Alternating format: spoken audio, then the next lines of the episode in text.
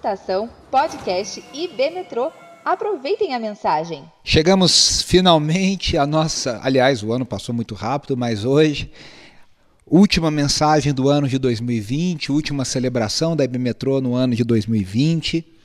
E hoje a nossa última mensagem aqui da microsérie de Advento, como Deus se tornou rei. E hoje nós vamos falar sobre um rei sofredor. Deus se tornou um de nós. A gente até mencionou na semana passada, e eu quero lembrar aqui, que nessa época do ano as pessoas da nossa sociedade estão mais abertas a participarem do chamado espírito de Natal e serem mais bondosas, mais generosas, em nome desse suposto espírito de Natal. Os filmes de Natal geralmente são bem água com açúcar e retratam esse espírito de bondade, de generosidade, de amor na sociedade nessa época do ano. Mas será que o Natal tem um lado um pouco mais obscuro? Será que a história do Natal tem algo um pouco mais dark, um pouco mais uh, sombrio no seu relato? E aí nós falamos na semana passada como o nascimento de Jesus é o anúncio das melhores notícias da história. Mas nós também precisamos ver, como eu disse aqui no título dessa mensagem, o sofrimento de Jesus e tentarmos entender também qual é o nosso sofrimento uh, dentro dessa história que o Natal nos conta. Eu quero lançar aqui algumas tradicionais perguntas iniciais para você refletir durante toda essa mensagem. O fato do Evangelho ser boas notícias, será que significa que nós não teremos sofrimento nessa vida? De fato, o que, que eu e você podemos esperar da vida cristã, da caminhada com Cristo? Essa é a primeira pergunta. O que você espera da caminhada com Cristo? Uma vida sem sofrimento? Afinal, o Evangelho são melhores notícias e melhores notícias. Essa é uma lógica que está aí, por exemplo, lá no Rob Bell, no livro Love Wins, O Amor Vence. Ah, se o Evangelho são melhores notícias, eu vou anunciar que não existe inferno, porque inferno não é uma boa notícia. Então está lá escrito no livro do Rob Bell, que é uma mente muito inteligente, mas que se enganou. A segunda pergunta é: em um mundo que a gente vive com quase 30 milhões de refugiados, só em números oficiais no mundo 30 milhões. Com milhões de mortos apenas por uma doença que surgiu esse ano, que marcou o ano de 2020, com quase 180 mil mortes no Brasil só dessa doença fora todas as outras doenças, onde há tanta desigualdade, tanta miséria, tanta corrupção. O que, que o nascimento de Jesus tem a nos dizer sobre sofrimento?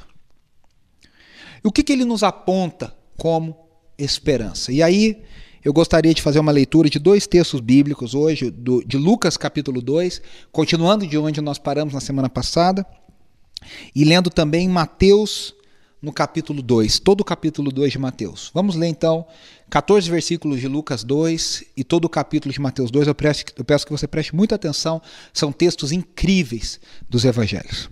Lucas 2, 21. Completando-se os oito dias para a circuncisão do menino, foi-lhe posto o nome de Jesus, o qual tinha sido dado pelo anjo antes dele nascer. Completando-se o tempo da purificação deles, de acordo com a lei de Moisés, José e Maria o levaram a Jerusalém para apresentá-lo ao Senhor. Como está escrito na lei do Senhor, todo primogênito do sexo masculino será consagrado ao Senhor.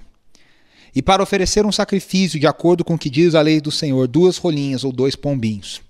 Havia em Jerusalém um homem chamado Simeão, que era justo e piedoso, e que esperava a consolação de Israel, e o Espírito Santo estava sobre ele fora-lhe revelado pelo Espírito Santo que ele não morreria antes de ver a Cristo, o Cristo do Senhor.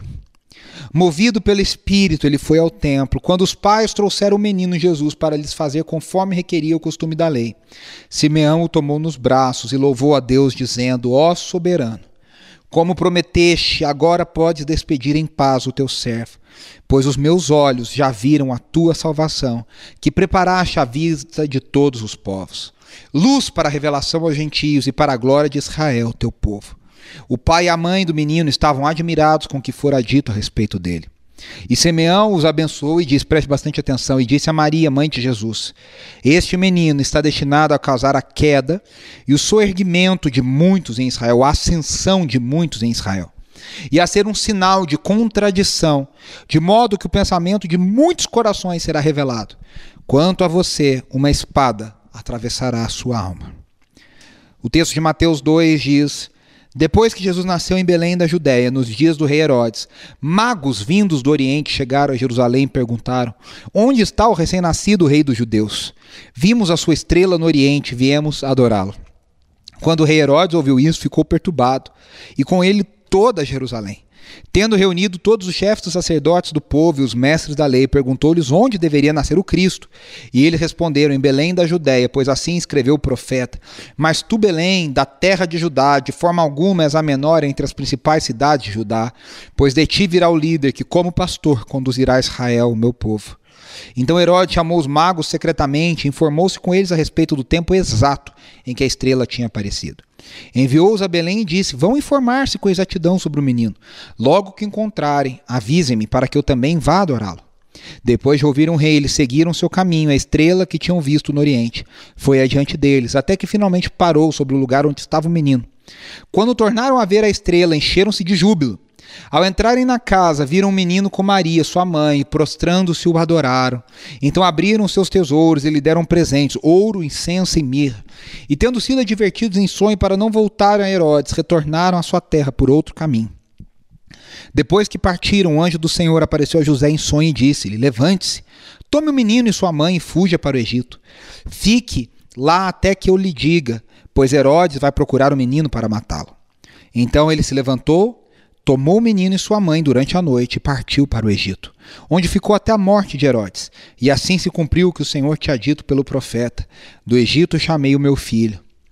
Quando Herodes percebeu que havia sido enganado pelos magos, ficou furioso e ordenou que matassem todos os meninos de dois anos para baixo, em Belém nas proximidades, de acordo com a informação que havia obtido dos magos. Então se cumpriu o que fora dito pelo profeta Jeremias. Ouviu-se uma voz em Ramá, choro e grande lamentação. É Raquel que chora por seus filhos e recusa ser consolada, porque já não existem.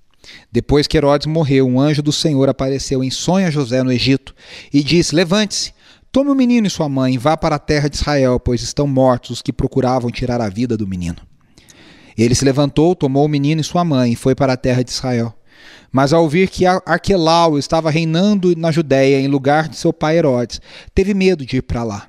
Tendo sido avisado em sonho, retirou-se para a região da Galiléia e foi viver numa cidade chamada Nazaré. Assim cumpriu-se o que fora dito pelos profetas: ele será chamado Nazareno.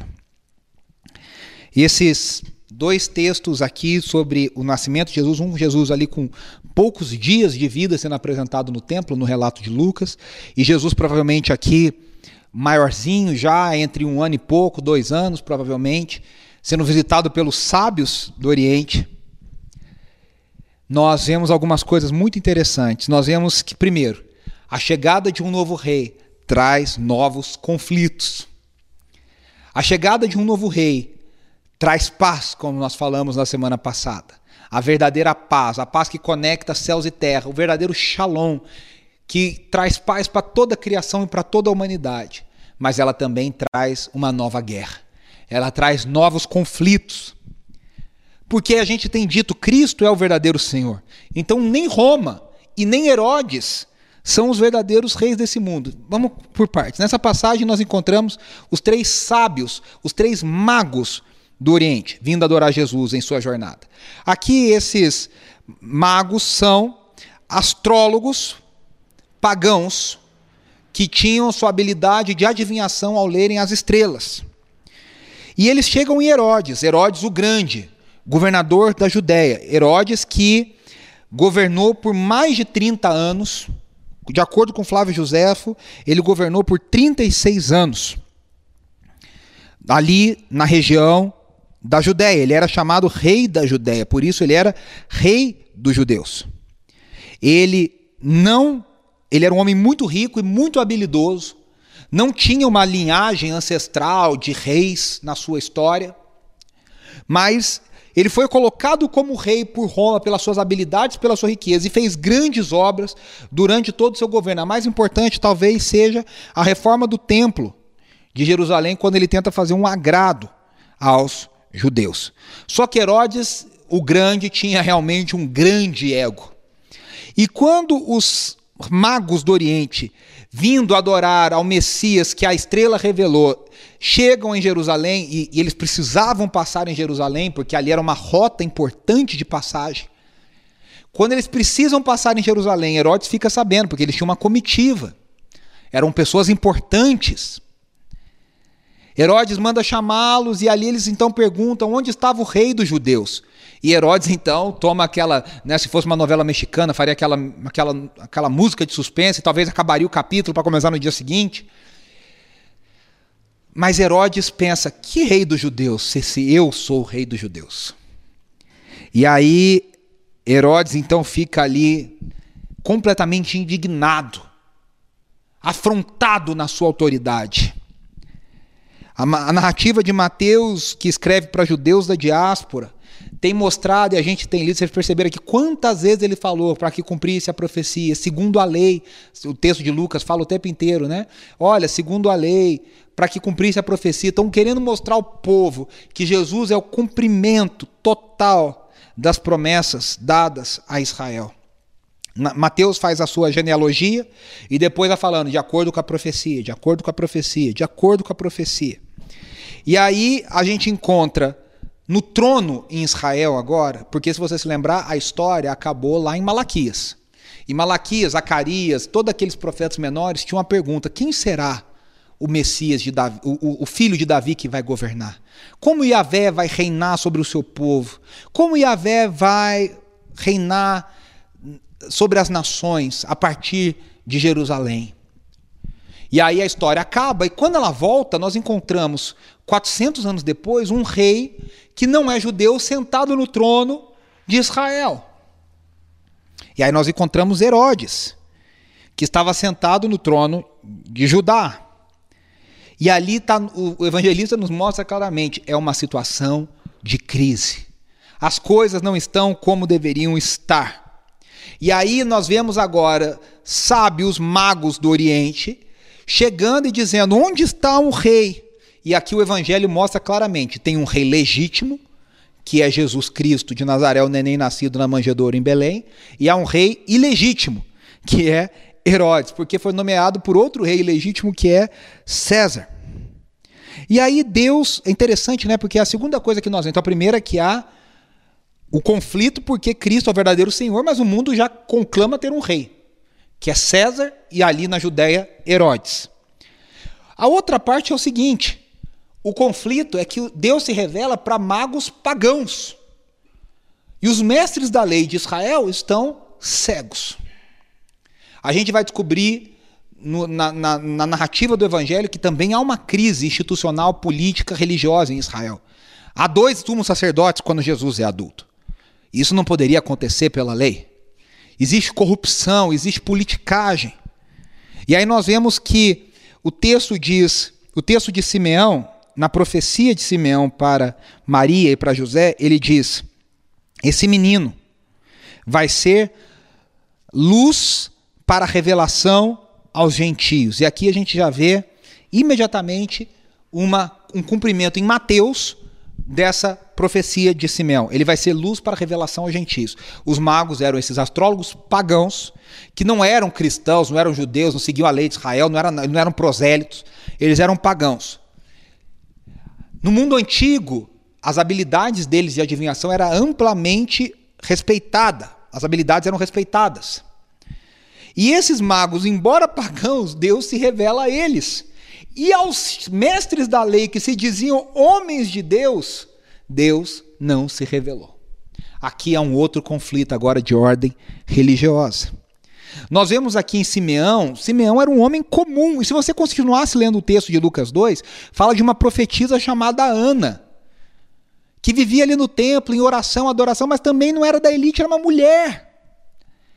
E ela também teve a revelação de Jesus, que Jesus era o Cristo, o Filho de Deus. Deus se revelou para três, a gente fala três, né, para os sábios é, do Oriente, os magos do Oriente, Deus se revelou para Simeão e para Ana, que eram completamente comuns, não eram da elite de Israel.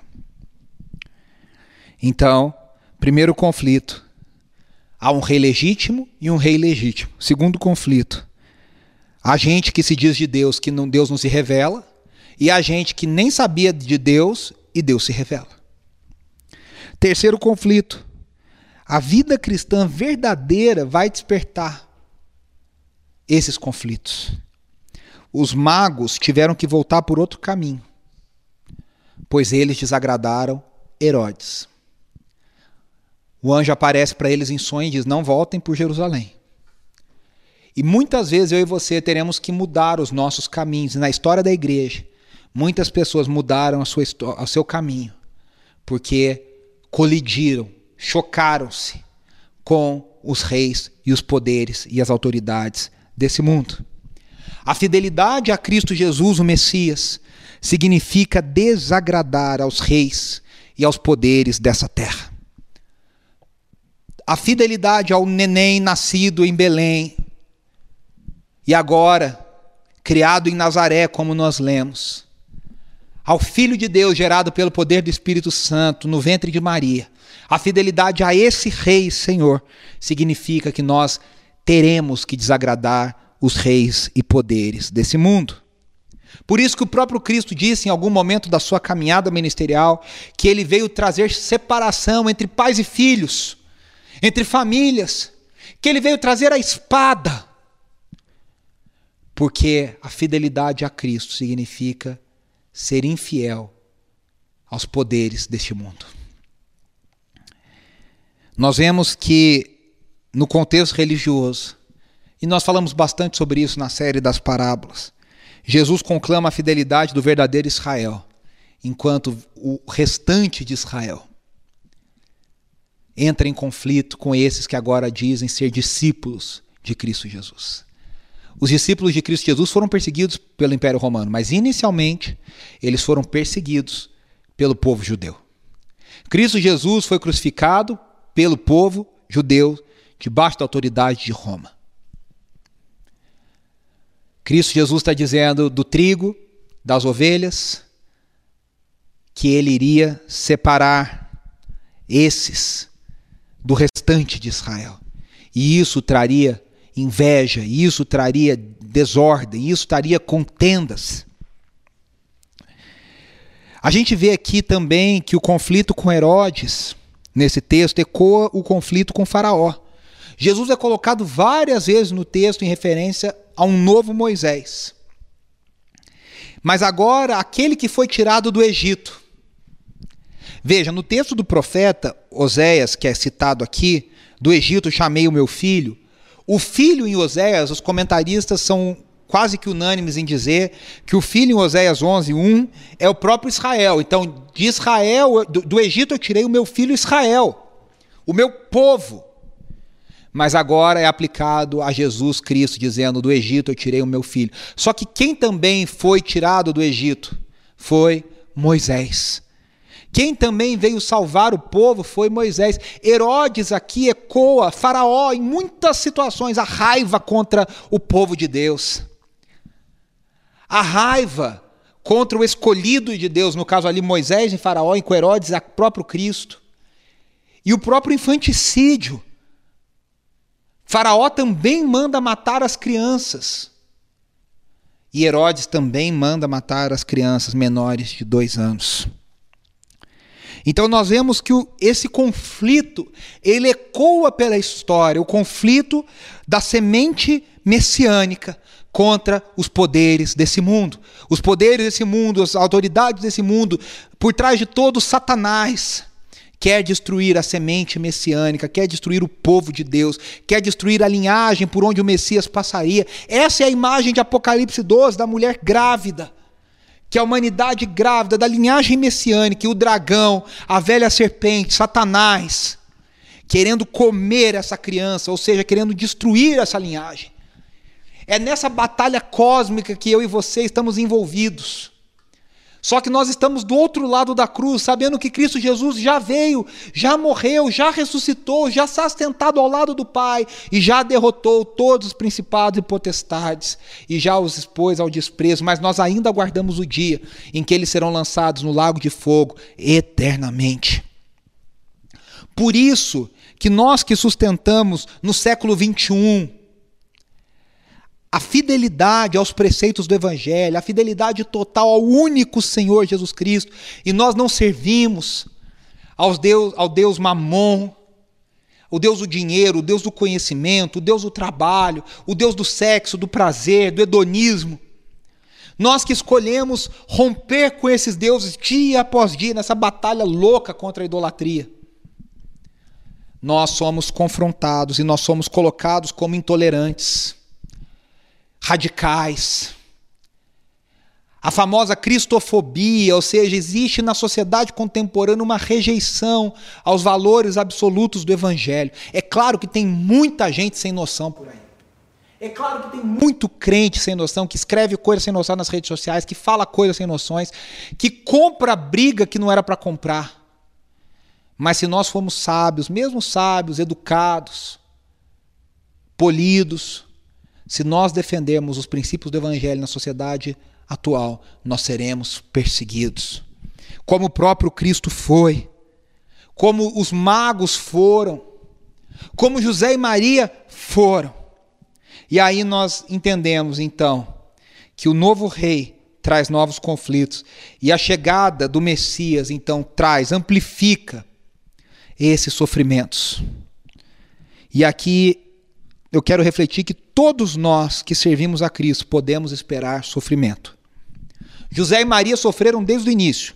Maria sofreu preconceito, José sofreu talvez ali uma, uma calúnia das pessoas de que ele tinha sido traído, que ele estava aceitando, de que ele estava sendo ah, ah, conivente com a, traição, com a traição da sua noiva. Maria foi mal falada. Eles sofreram mudanças. Tiveram que sair de lá para cá, de, pra, de lá para lá. Foram de Nazaré para Belém, de Belém para o Egito, do Egito para não sei onde. O próprio Cristo, desde o início, não foi poupado do sofrimento. Esse menino não nasceu num ambiente higiênico, não nasceu no, no, com toda a asepsia, com toda, toda a situação controlada, com enfermeira. Não. Ele nasceu, como nós dissemos na semana passada, numa estrebaria, colocado numa manjedoura, no meio de animais.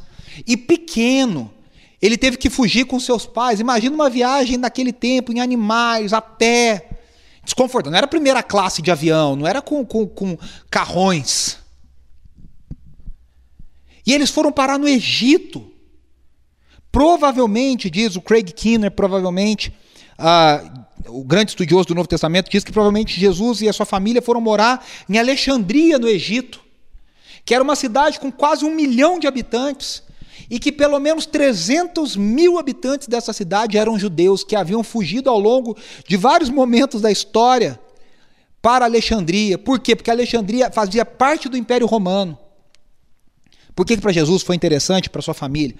Fazia parte do Império Romano, ou seja, tinha uma certa estabilidade de fronteira, de política e tal, mas não estava debaixo do domínio de Herodes, que era o grande problema, que era o grande inimigo. E aí você imagina ali Jesus e, com a sua família, Jesus ainda pequeno. José e Maria agora tendo que encontrar um novo local, talvez achar amigos que eles tinham lá de Israel. Fazer uma nova vida. Quem já mudou, eu mudei recentemente com o André, se olha, não aconselho mudar, é difícil. É complicado. Agora você imagina com toda essa situação fugindo de um psicopata autoritário numa situação de refugiado, tendo ser obrigado, né? os refugiados, é, ser refugiado é isso, ser obrigado por circunstâncias políticas, econômicas, a sair da sua terra e para outra terra, forçadamente. E agora Jesus, José e Maria têm que passar um tempo ali no Egito. Naquele lugar que não é o lugar deles, naquela terra que não é a terra deles longe das suas famílias. E aí eu te pergunto: se o próprio Cristo, desde o seu nascimento, sofreu tudo isso, foi colocado em situações adversas, porque eu e você temos a pretensão de achar que a vida cristã vai ser um mar de rosa.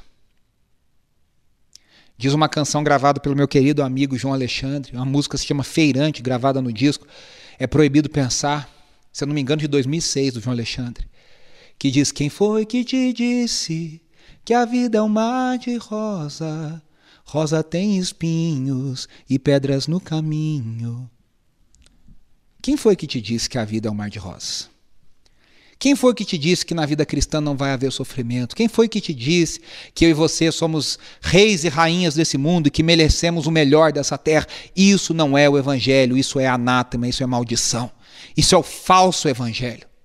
A gente não precisa nem chegar na cruz. Porque nos primeiros. Claro que a gente precisa, mas eu digo assim: não precisa nem esperar chegar na cruz. Porque no primeiro capítulo, nas primeiras, nas primeiras histórias da vida de Cristo Jesus, nós já descobrimos que esse menino já nasce em sofrimento, já nasce em condições adversas. E isso faz parte do plano de Deus. Isso faz parte da profecia entregue por Simeão. A primeira parte da profecia diz: ele vai estar destinado a causar a queda e ascensão de muitos. Ele faz a queda dos reis desse mundo, ele traz a queda da classe religiosa, Jesus ergue os pecadores. Jesus ergue gente humilde. Jesus ergue gente simples. E por último, a profecia de Maria é a profecia para mim e para você. A profecia a Maria, de Simeão para Maria. Quanto a você, uma espada atravessará a sua alma. Quem serve a Cristo? E Maria, José morreu e Maria continuou com Jesus todo o período da vida de Jesus. Ela viu o seu filho sendo humilhado. Ela viu quem já assistiu a Paixão de Cristo, do Mel Gibson, sabe, né? Lembra disso. Ela estava ali enquanto seu filho estava sendo crucificado. Jesus se dirige a ela e a João. Muitas vezes Jesus foi duro com ela por causa do evangelho. E eu e você somos convidados, junto com Maria, a abraçarmos a ideia de que uma espada vai passar pela nossa alma o sofrimento. Cristo não nasceu nesse mundo para nos dar riqueza, porque nem ele mesmo experimentou.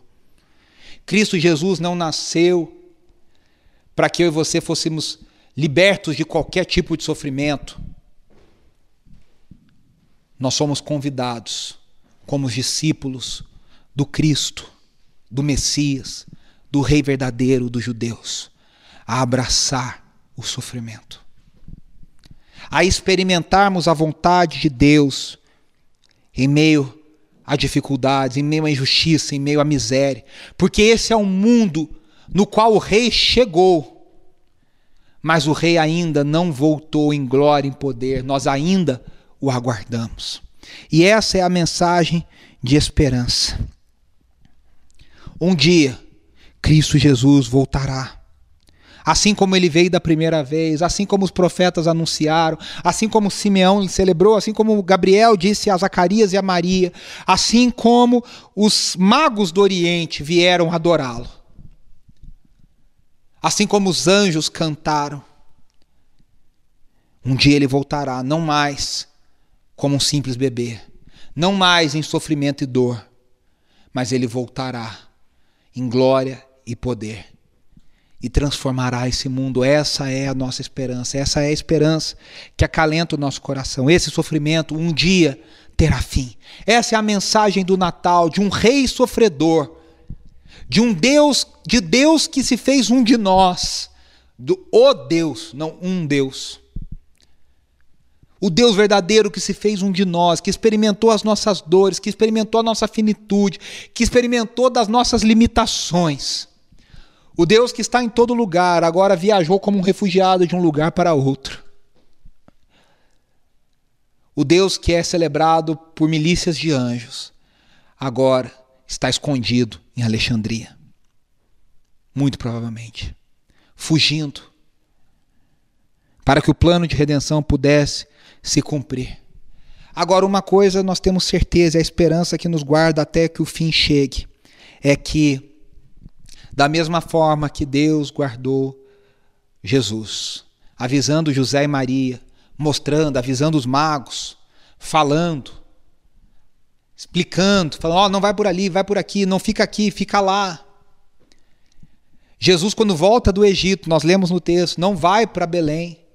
Ele, eles vão para uma cidade pequena na região norte de Israel, à beira do lago da Galileia, do mar da Galileia, do lago de Genezaré. Eles chegam ali numa cidade simples. Jesus cresce ali numa cidade sem nenhum tipo de expressão, com algumas centenas de habitantes, que é a cidade de Nazaré. E eu e você muitas vezes procuramos importâncias nesse mundo. Queremos ser ricos, queremos ser importantes, queremos ser relevantes. Quando Cristo Jesus nos chama para uma caminhada com Ele, que abraça o sofrimento, mas que tem uma mensagem de esperança. E eu quero terminar com essa mensagem dizendo: o sofrimento tem data marcada para acabar. Eu não sei qual é, mas eu sei que um dia esse sofrimento acabará e Cristo Jesus voltará e completará a sua obra de redenção. Esse é o sentido do Natal. É isso que acalenta o nosso coração. Nesse ano de 2020 tão sofrido, tão difícil, que nós perdemos gente tão querida. Nós podemos ter a certeza que nós temos um Deus que nos entende. Jesus Cristo passou pelo que nós passamos e você não está em pecado, você não deu brecha, você simplesmente está passando pela caminhada cristã, que é uma caminhada de sofrimento mas também uma, uma caminhada de paz. A paz pessoal, a paz real, a paz interna de que nós temos a melhor notícia, a graça de Deus sorriu para nós. Deus sorriu para nós com sua graça e com seu favor. Nessa última celebração de 2020, nesse ano tão difícil, eu quero encerrar aqui dizendo que essa é a nossa esperança, essa é a nossa, esse é o nosso conforto.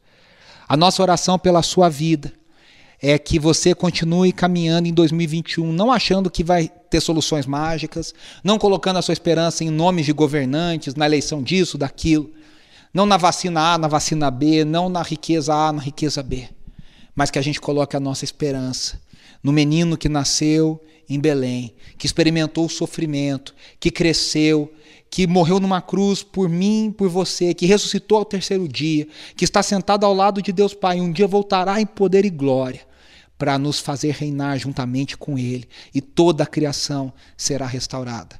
Essa é a nossa esperança, essa é a nossa oração para você no ano de 2021. Esse é o desejo da IB Metrô na sua vida e na vida da sua família. Que a bênção do Senhor esteja com vocês a nossa oração é que vocês, com todo cuidado, sabedoria, tenham celebrações de Natal abençoadas, felizes, significativas, que vocês celebrem em família o verdadeiro sentido do Natal.